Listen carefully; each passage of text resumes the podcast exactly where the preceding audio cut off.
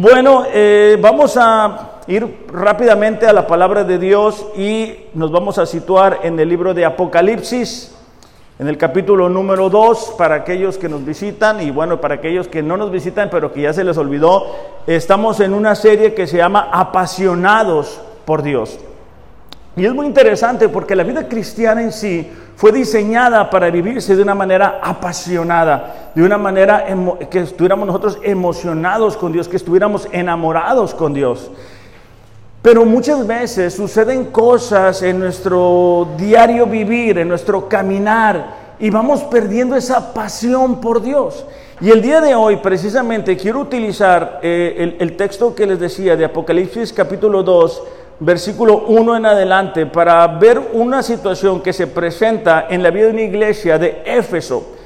La iglesia de Éfeso es muy, muy particular porque habían, habían volteado la ciudad. Eh, Éfeso, cuando estudiamos en, la Biblia, nos damos cuenta que era una ciudad este, como cosmopolitan y en una ciudad llena de idolatría. De hecho, está el, el bueno, estaba el templo de la diosa Diana y era una de las siete maravillas y había negocios sobre, sobre e, ese tipo de ídolos.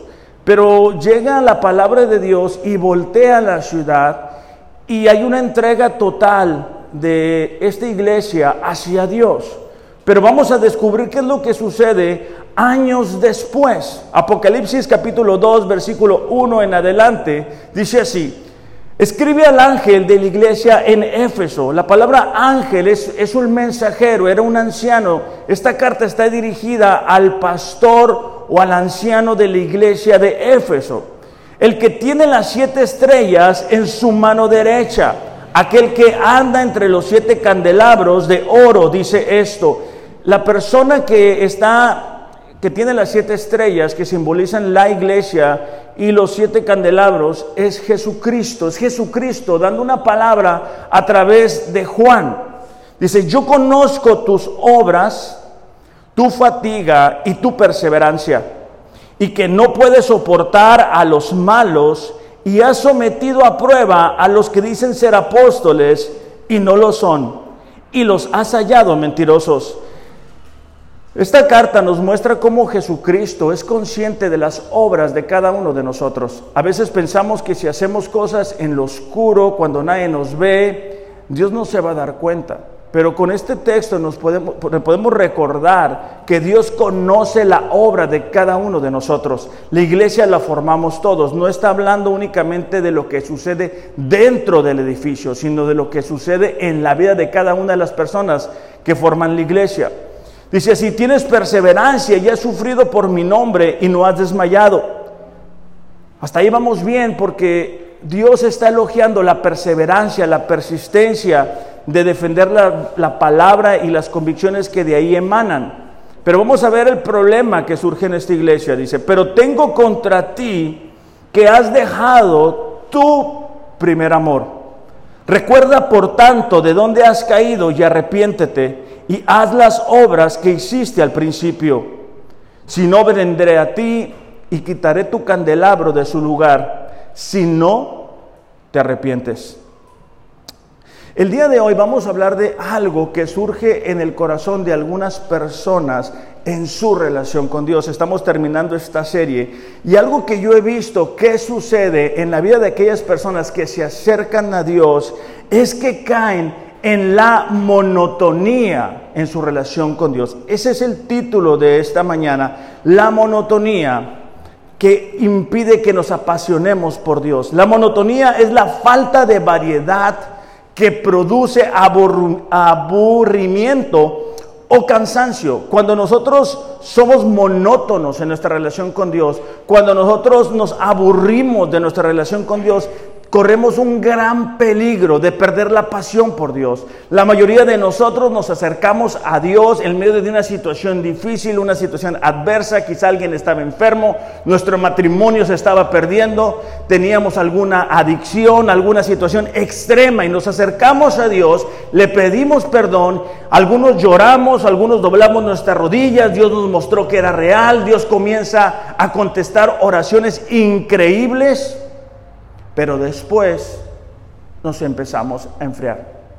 Después nos empezamos a acostumbrar a vivir sin Dios.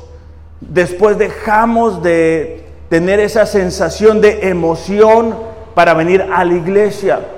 Después dejamos de sentir la necesidad de orar y de pedirle a Dios por la intervención en diferentes circunstancias. Después dejamos de sentir esa emoción de escuchar la palabra de Dios o de orar. Nos vamos enfriando. Es tan fácil para el ser humano creer que es independiente de Dios. Y eso surge a razón de que estamos viviendo en un mundo que está completamente caído. Es un mundo en el cual tú, tú prendes la televisión y vas a ver todo es corrupción, todo es sensualidad, todo es pecado, todo es ir en contra de los principios y la palabra de Dios. Vamos a leer en 1 de Juan capítulo 2, versículo 15 al 16, algo que declara el mismo apóstol Juan.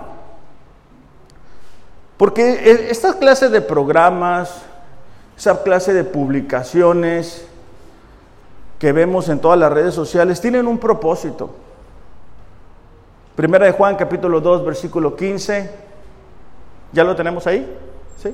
Ok, gracias. Dice, no amen al mundo ni las cosas que están en el mundo. Si alguien dice, ama al mundo, el amor del Padre no está en él. Lo que está diciendo el apóstol Juan es de que en este mundo hay diferentes valores. Está gente que está totalmente alejada de Dios y que vive la vida bajo esos principios, bajo lo que ellos creen, bajo lo que ellos consideran. Y el, apóstol Juan le está diciendo a los cristianos y nos está diciendo a nosotros en este tiempo que no debemos de amar lo que el mundo ama.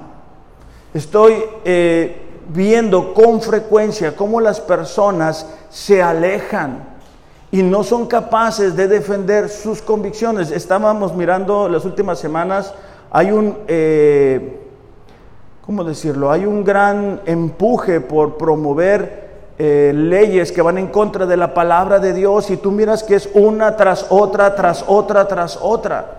Y necesitamos darnos cuenta que eso está buscando alejar al mundo de Dios al diseño que Dios nos creó.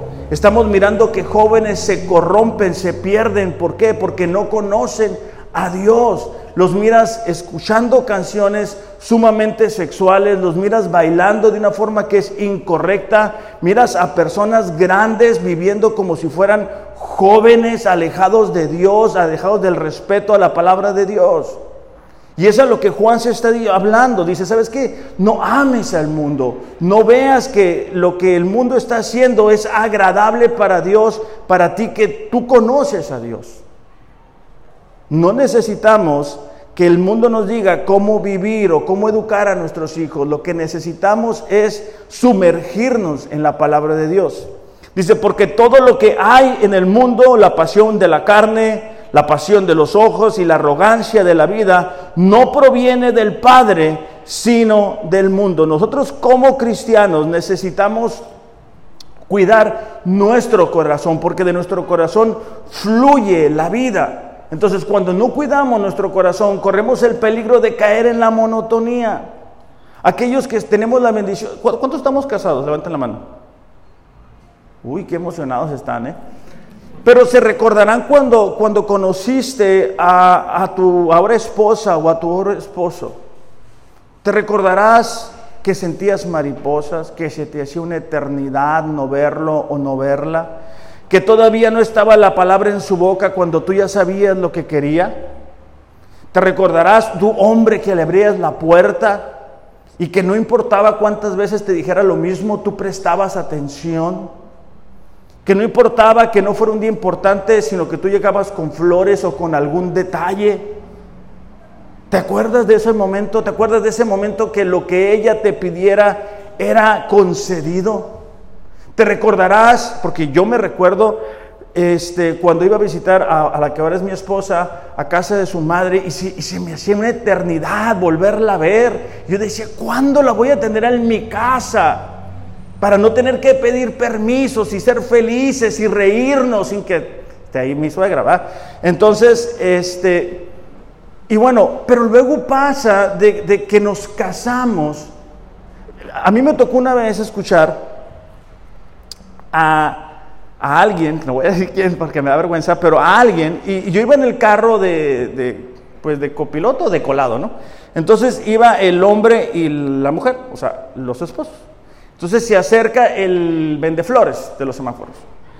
Y le dice, no, que unas, pues así como dicen, unas flores para la güerita, algo así. No, le dice, ya es mi esposa, ¿ya para qué? Y a mí se me quedó tan grabado que dije, yo no quiero ser, yo no quiero ser así. Yo me doy cuenta que yo tengo una hija que educar que tiene ya seis años y que ella ve la forma en que yo trato a mi esposa. Y lo tomo como ejemplo porque muchas veces los matrimonios terminan por la monotonía, por la falta de variedad, por la falta de entusiasmo, porque empezamos a ver cosas que no debemos de ver, porque empezamos a tener conversaciones que no debemos de tener. Y para nosotros como cristianos es algo similar. Cuando tú empiezas a coquetear con el pecado, cuando tú empiezas a coquetear con la desobediencia a Dios, cuando tú dejas de asistir a la iglesia, alguien dijo, ¿verdad? Yo no necesito ir a la iglesia para ser cristiano. Y eso es cierto. O sea, el, el que tú vengas a una iglesia no te hace cristiano. Pero tampoco es necesario que vivas en tu casa para estar casado o estar casada. Pero si tú como esposo o como esposa no vas a tu casa, eso va a tener un, efecto negativo sobre tu matrimonio. De la misma forma, nosotros como creyentes, aunque el asistir a la iglesia no nos hace cristianos, nos permite mantenernos apasionados por Dios, nos permite seguir escuchando la palabra de Dios. El enemigo está buscando incesantemente que nosotros no nos acerquemos a Dios, que no le reconozcamos como Señor y Salvador. Pero una vez que eso sucede, Él comienza a buscar formas en, las cuales pueda distraer a los cristianos, cuál pueda, formas de hacer parecer al pecado como que nadie se va a dar cuenta, como que nadie va a salir afectado, como que es mejor. Y nosotros como cristianos necesitamos defender nuestra relación con Dios para que eso no nos lleve a enfriarnos y caer en una monotonía. Porque cuando caemos en la monotonía, dejamos de hacer las cosas de corazón y comenzamos a hacer las cosas por mecánica. Lo empezamos a hacer porque tenemos que hacerlo. Y esto tarde que temprano en la vida de cristianos va a tener un efecto negativo. Lo vemos en los matrimonios, cuando ellos se acostumbran, cuando ellos hacen las cosas porque tienen que hacerlas, tarde que temprano eso va a sufrir un efecto negativo. Y después estás viviendo con alguien que no conoces y se separan. La vida cristiana es una vida apasionada. ¿Por qué? Porque tenemos la oportunidad de vivir con un Dios que nos ha prometido la vida eterna. Tenemos esperanza después de este tiempo. Tenemos la oportunidad de pedirle a Dios que nos responda en momentos de emergencia, en momentos de dificultad, en momentos de ansiedad. Por ejemplo, mi madre cuando se acerca a Dios, ella se acercó a Dios porque se había quedado sola.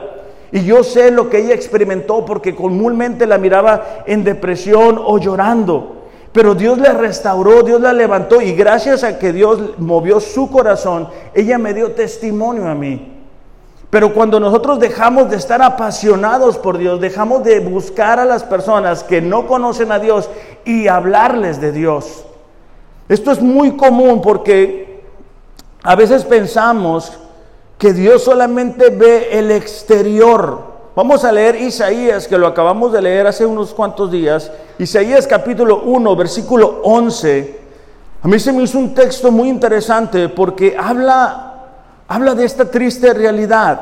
Habla de cómo muchas personas creen que las obras o las acciones les van a salvar. Es Isaías capítulo 1, versículo 11. Isaías capítulo 1, versículo 11. ¿Listos? Dice así, ¿qué es para mí la abundancia de sus sacrificios? Dice el Señor. Dios está hablando a través del profeta y les está diciendo, que los sacrificios que le estaban llevando no eran los sacrificios que a él le agradaran. A veces pensamos que lo que hacemos es suficiente para Dios, que nuestras obras son suficientes para Dios, que Dios debería, ¿verdad?, de sorprenderse de lo buenos que somos. Pero vamos a darnos cuenta que no es necesariamente lo que Dios piensa. Dice, estoy cansado de los holocaustos de carneros y del ganado cebado. La sangre de novillos, corderos y los machos cabríos no me complace. Cuando vienen a presentarse delante de mí, ¿quién demanda eso de ustedes? Que vengan y pisoteen mis atrios. No traigan más sus ofrendas vacías. El incienso me es abominación.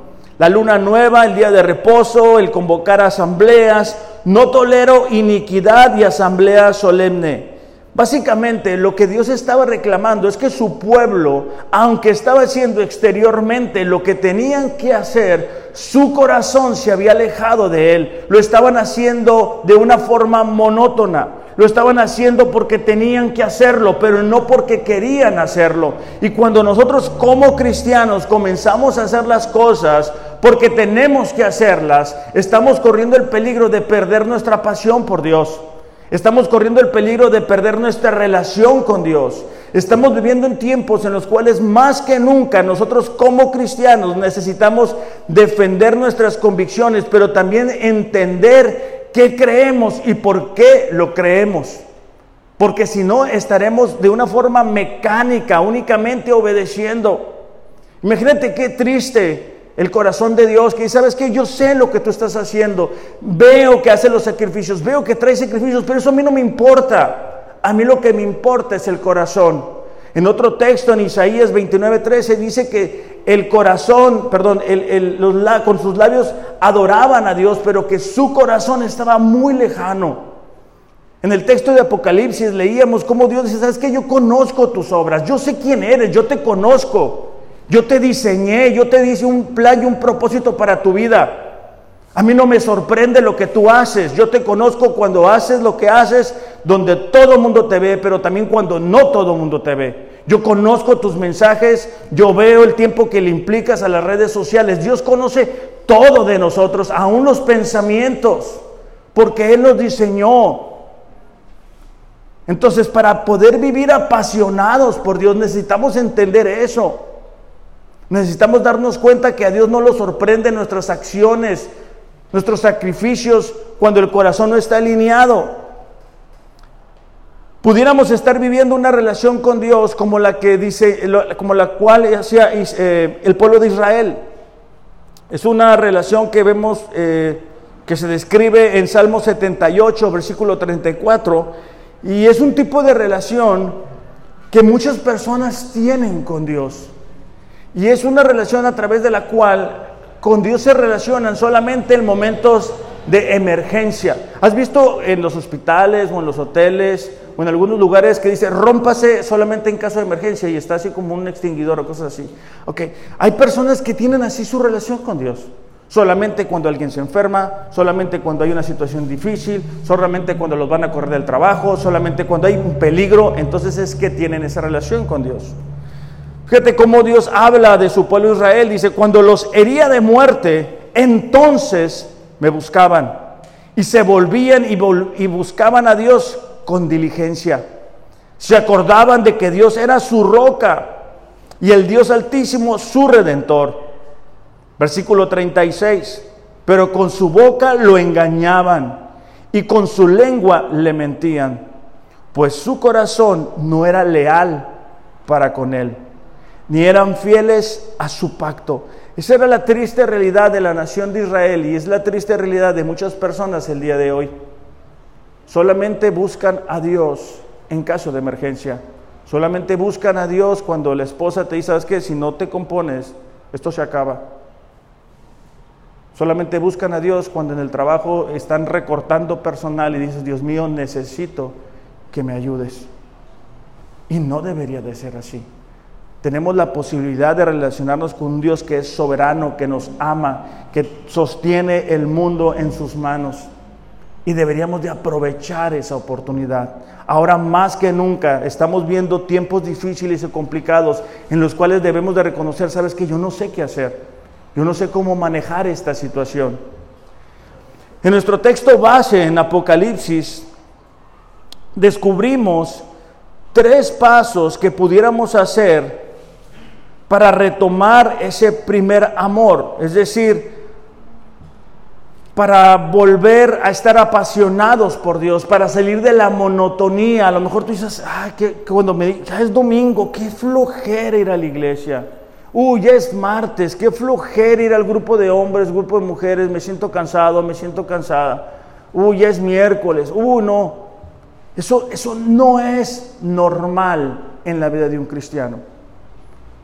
Deberíamos de decir, como dijo el, rey David, me gozo, me alegro, me entusiasmo cuando me dicen, vamos a la casa de Dios. Cuando yo estaba en prisión, yo, y allí pues todas las reuniones y los servicios eran en inglés, yo eh, decía, Señor, ¿cuándo voy a poder estar en la iglesia y entender lo que están diciendo? Porque como era en inglés, pues yo me reía cuando ellos se reían, yo aplaudía cuando ellos aplaudían, yo me emocionaba cuando ellos, pues a lo que uno ve, ¿verdad? O sea, pues, pues uno no habla el idioma, pues ¿qué vas a hacer? Entonces, este, y, añoraba la posibilidad de estar reunidos. Pero no todo el tiempo la gente valora la oportunidad que, que, tenemos de estar así. Hay países donde los cristianos están siendo masacrados. Y nosotros que tenemos la posibilidad de estar aquí reunidos, yo sé que está un poco calor, ¿va? pero que tenemos la posibilidad, no lo hacemos. O venimos con una pésima actitud como, como si Dios, ¿verdad?, no viera nuestros corazones y no viera nuestros pensamientos. Bueno, vamos a ver tres pasos que podemos aplicar para salir de la monotonía. Apocalipsis 2, eh, versículo 5 dice, recuerda, por tanto, de dónde has caído. Esa palabra recordar en su idioma original es recuerda y sigue recordando. ¿De dónde has caído? ¿Cómo eras tú antes? De caer en la monotonía? ¿Cómo eras tú antes de caer en el aburrimiento? ¿Cómo eras tú antes cuando te rendiste a Dios? Eras el primero en llegar a la reunión, eras el primero en orar, eras el primero en llegar con tu esposo y con tu esposa y decirle vamos a orar por esta situación. Por eso es que el apóstol dice, acuérdate, acuérdate cómo era tu vida, acuérdate cómo Dios te tomó, Acuérdate el vicio que tenías, acuérdate esa vez que tú le dijiste a Dios, dame una oportunidad, perdóname, ayúdame, restaurame, sáname, restaura mi matrimonio, restaura mi vida, dame una oportunidad en el trabajo. Esa, e, ese recuerdo debería de ser lo suficientemente impregnado en nuestro corazón para vivir de una manera diferente. Cuando yo estaba en prisión, yo recuerdo haberle dicho a Dios, Señor, dame una oportunidad de salir. Dame una oportunidad de conocer a una persona y tener una familia. Una oportunidad. Y yo busco con persistencia que no se me olvide de dónde me sacó Dios. De qué celda, de qué número, cómo era mi vida en ese tiempo. Y así la vida de cada uno de nosotros. Recuerda cómo era tu vida antes de conocer a Dios. Quizá eres adicto a alguna sustancia, quizá no, no, tenías el, el, entusiasmo, la emoción de vivir la vida, quizá no tenías el trabajo que ahora tienes, quizá no tenías la comodidad que ahora tienes, quizá no tenías la familia que ahora tienes, pero se te olvidó. Y ahora te miras al espejo y tú piensas que eres tú el que está haciendo lo que está haciendo. Era lo mismo que le sucedía al pueblo de Israel. Ellos olvidaban con frecuencia que Dios los había sacado de Egipto, que ellos vivían en una vida de esclavitud, que ellos eran golpeados, que ellos eran maltratados. Y a muchos cristianos se nos ha olvidado que después de esta tierra vamos a vivir delante de Dios por toda la eternidad. Y necesitamos recordar que tenemos un Dios, que tenemos un plan, que tenemos un propósito. Necesitamos recordar cómo era nuestra vida, qué nos daba miedo, qué nos daba inseguridad, qué nos causaba ansiedad, qué nos deprimía. Y entonces eso nos va a ayudar a salir de la monotonía. Acuérdate cuando tú le compartías hasta las paredes. Acuérdate cómo era tu vida al principio, cuando orabas, cuando leías la palabra, cuando decías, Señor, usa mi vida. Eso es recordar. El segundo paso es que nos podamos arrepentir. Hay gente que sí se acuerda de eso y te platica, ah, no, si hace cinco años yo hacía esto y aquello, no, hace diez años yo hacía esto y aquello. Pero, pero Dios no es el Dios del pasado. O sea, Dios no únicamente da victorias en el pasado, sino también en el presente. Y el podernos arrepentir es que nuestra vida dé un giro de 180 grados. O sea, arrepentimiento es un cambio en la manera de pensar, un cambio de actitud, un cambio de vida, un cambio de prioridades, un cambio de forma. Si no, vamos a seguir viviendo igual. Y vamos a escuchar un mensaje o, va a pasar algo. Alguien va a fallecer, un ser querido. Y vas a volverte a decir, ay, es que Dios, yo me acuerdo que hace cinco años, sí, pero ese, pero ese ya pasó. O sea, Dios necesita hacer cosas nuevas en tu vida el día de hoy. No el día de ayer, no hace cinco años, no hace diez años. Te pregunto, ¿qué está haciendo Dios en tu vida el día de hoy? ¿Cuál es el propósito que tú tienes? ¿Hacia dónde va tu vida? ¿Hacia dónde va tu matrimonio? ¿Hacia dónde van tus hijos? ¿Para dónde los estás llevando? ¿Verdad? Porque los, yo, yo me acuerdo cuando trabajaba con jóvenes, era pastor de jóvenes, me decían los papás, ahí te lo encargo Alex, ahí te lo encargo porque es que yo ando frión. Entonces, para que no siga mi ejemplo, pues, no, no, no, yo no, yo no puedo hacer eso. Los padres no ocupan el lugar que les corresponde porque quieren hacer otras cosas y que sus hijos vayan por el otro lado. Y no funciona así. Los hijos nos observan. Los hijos saben cómo somos realmente. Entonces, necesitas preguntarte, ¿hacia dónde van tus hijos? ¿Estás contento con eso? Si tus hijos vivieran tu misma vida que tú estás experimentando el día de hoy, ¿estás contento con eso? Es hacia donde quieres que vayan. La forma en que tú, hombre, tratas a tu esposa es la manera en que tú quieres que a tu hija traten. Necesitamos pensar acerca de eso. Porque si no, debemos arrepentirnos ahorita que hay tiempo. En el libro de Hechos, capítulo 19, versículo 18, nos cuenta un poquito de cómo era la historia eh, cuando la iglesia de Éfeso se levanta y cómo la gente cambió su, su conducta, cómo se arrepintieron de las actividades que ellos tenían. Dice, muchos de los que llegaron a ser creyentes confesaron sus prácticas pecaminosas. Varios de ellos practicaban la hechicería. Ellos trajeron sus libros de conjuros y los quemaron en una hoguera pública. El valor total de ellos fue 50 mil monedas de plata. Y el mensaje acerca del Señor se extendió por muchas partes, teniendo un poderoso efecto. La gente cuando se acerca a Dios, y recibe la palabra de Dios, experimenta arrepentimiento, experimenta un cambio en su manera de vivir. Y en Éfeso es lo que había sucedido. Pero el arrepentimiento no es un día que tú lloras, te tiras al piso y, ya después vives como si nada. El arrepentimiento es la constante conciencia que nosotros tenemos de que fallamos y de que pecamos. De que la manera en que muchas veces le hablamos a nuestro esposo o a nuestra esposa no es correcto que la manera en que utilizamos el dinero no es correcto, que muchas veces somos injustos, que muchas veces lastimamos a las personas que más decimos amar y necesitamos que arrepentirnos. Los hombres batallamos para decir, ¿sabes qué? Perdóname, me equivoqué, no era la forma correcta. Yo he tenido que pedirle disculpas a mi hija de seis años porque muchas veces, pues es que son bien traviesos, ¿verdad? Entonces no se aguantan, no se aguantan hasta que pues como la Coca-Cola cuando la bates explota uno. Pero entiendo que, no, no es correcto. Entonces el arrepentimiento debe de acompañar la relación que nosotros tengamos con Dios. ¿Por qué? Porque miramos algo que no debimos de ver. Tuvimos una conversación que no debimos de tener. Hicimos algo que no fue correcto. Fuimos a un lugar que no debimos haber ido. Y entonces cuando nos arrepentimos estamos en muy buen lugar, en muy buena posición para que nuestra relación con Dios sea fluida, que podamos acercarnos con Él y decir, ¿sabes qué, Señor? Tú me conoces, tú sabes que me he equivocado, pero te he pedido perdón.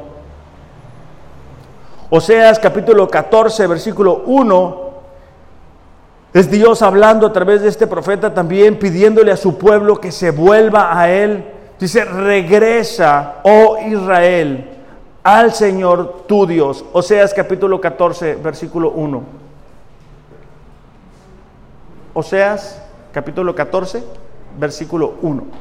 Dice, porque tus pecados te hicieron caer. Presenta tus confesiones y vuélvete al Señor.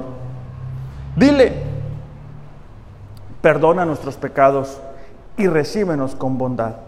Entonces nos damos cuenta que para poder tener arrepentimiento se requiere una conciencia de pecado, para que haya en verdad arrepentimiento en nuestras vidas. Es lo que nosotros miramos en la historia de el hijo pródigo, ¿verdad? De ese hijo que le pide al padre el dinero y va se lo gasta, lo despilfarra, pero y empieza a vivir como pues mal económicamente. Em, comienza a alimentarse de lo que comían los animales y ahí le cae el 20, como dice mi mamá, dice, ¿sabes qué?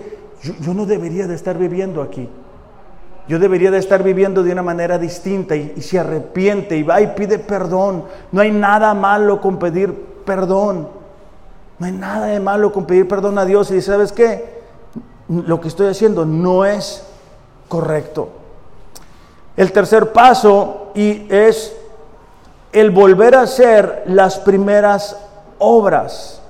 A lo que se refiere con esto es que al principio nosotros hacíamos cosas para Dios. Nosotros orábamos, nosotros íbamos a la iglesia, nosotros buscábamos a Dios, buscábamos honrarlo con nuestro matrimonio, con nuestros hijos.